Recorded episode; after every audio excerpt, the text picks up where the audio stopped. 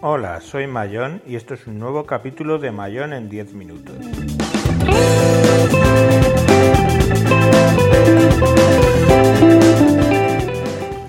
Hoy vamos a hablar de por qué me mola Microsoft últimamente.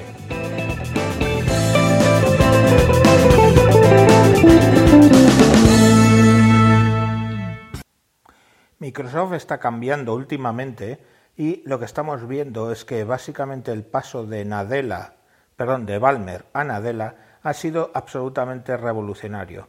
Nadella en siete meses ya ha hecho más que Balmer en esos siete años.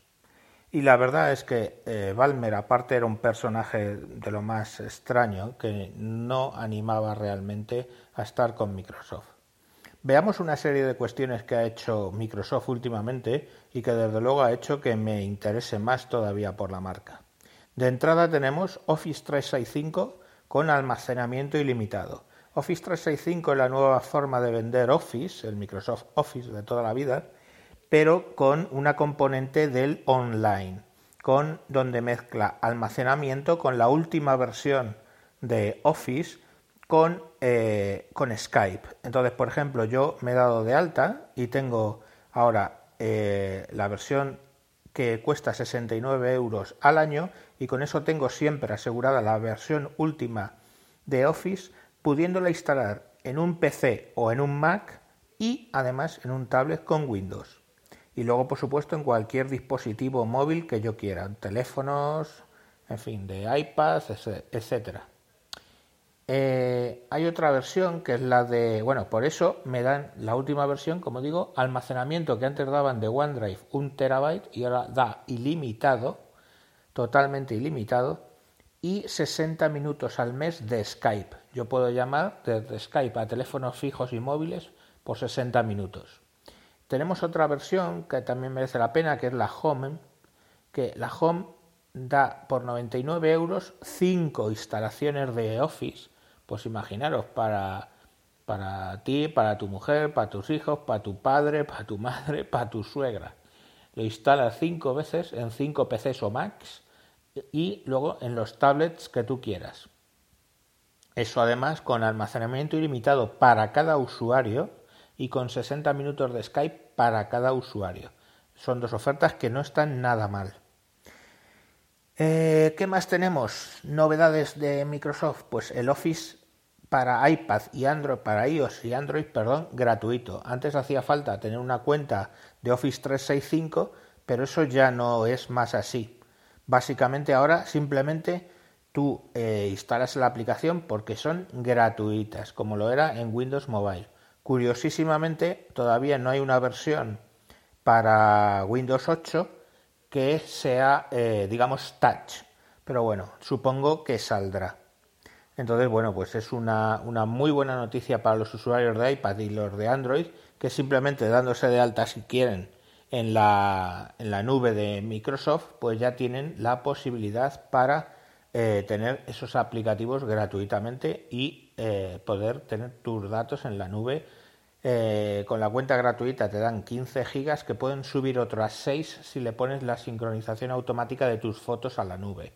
Está bastante bien. Y luego, además, si convences a amigos, pues te van dando más megas y, y hay de vez en cuando muchas ofertas.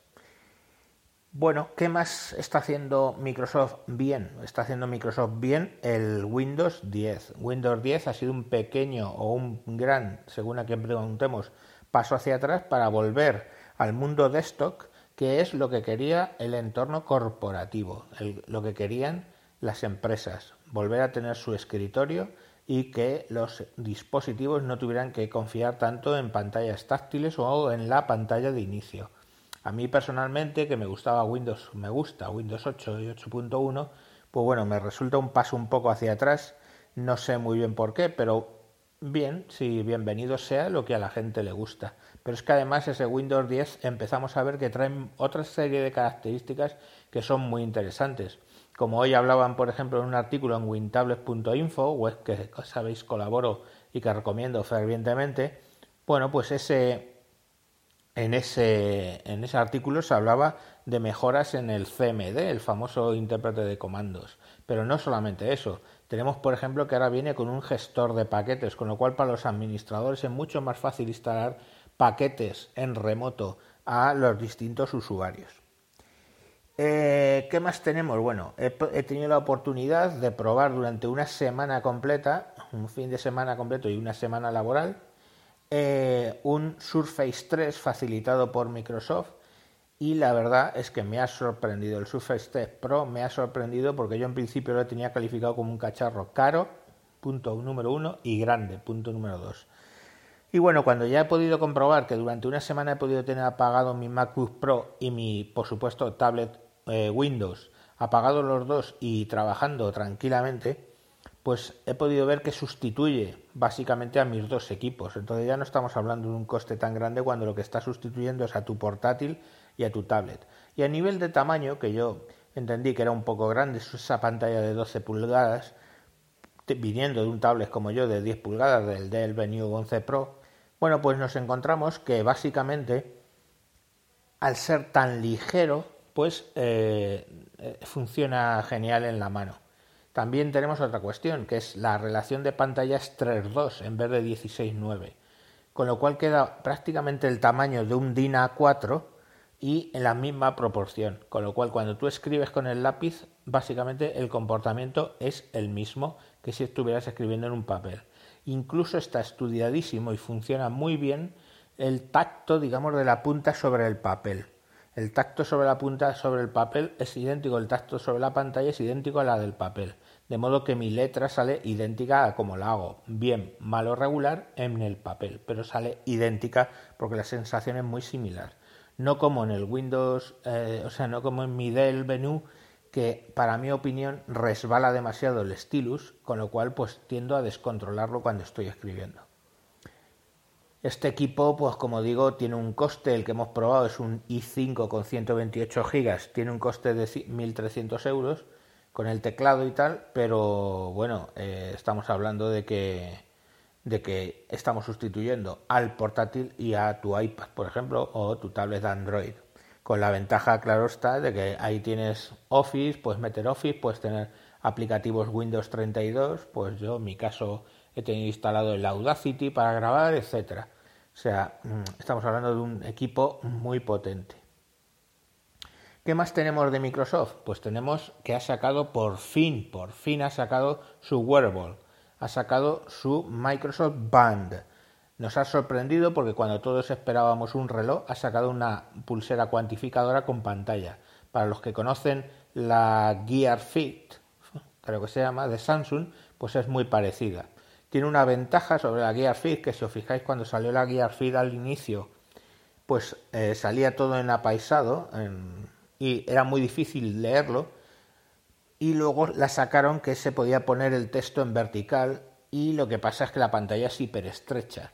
Bueno, pues ¿cómo ha solucionado eso Microsoft? Microsoft lo ha solucionado por el método de que te puedes girar la Microsoft Band sobre la muñeca y de ese modo fácilmente tú puedes, haciendo un gesto como de levantar el puño hacia tu cara, ves el dorso de tu mano y ahí se ve en perfecta verticalidad con tus ojos, o sea, en perfecta línea con tus ojos, todo el contenido. Está muy bien pensado como solución a ese problema con el que se encontró Samsung.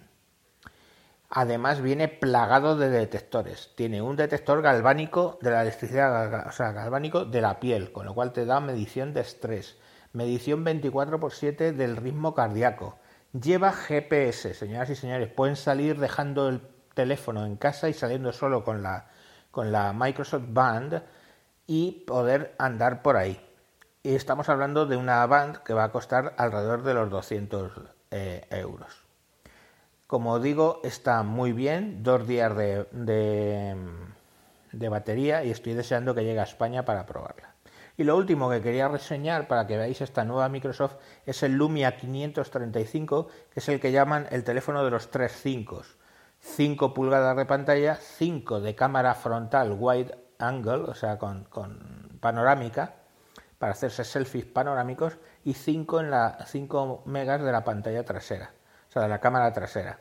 Y por supuesto tiene 8 gigas de memoria que pueden parecer pocos, pero podemos meterle micro SD e incluso tiene para dual SIM. Estamos hablando de un equipo básico, básico, ¿de acuerdo? Es el Entry, porque cuesta 110 euros. ¿Eh? El Entry 110 euros y es un equipo bestialmente potente con Windows Phone 8.1 y DMIN, ¿vale? La versión que le mete Lumia. Entonces, eh, bueno, estamos hablando de que el, equipo está muy bien para ser de entrada porque ya tienes almacenamiento prácticamente con las SDs, mucho almacenamiento, las cámaras están bastante aceptables para lo que son las para un equipo entry. Y bueno, pues esa es la nueva Microsoft de la que os quería hablar y que espero que empecéis a ir al mundo Microsoft. Estamos vivos aquí en Microsoft, estamos luchando contra Android y contra iPad en igualdad de condiciones y superándolos en algunos aspectos. Como siempre, os dejo que me sigáis en Twitter, arroba tejedor1967, busquéis este podcast tanto en iTunes como en Spreaker como Javier Fernández. Un saludo y hasta próximos capítulos.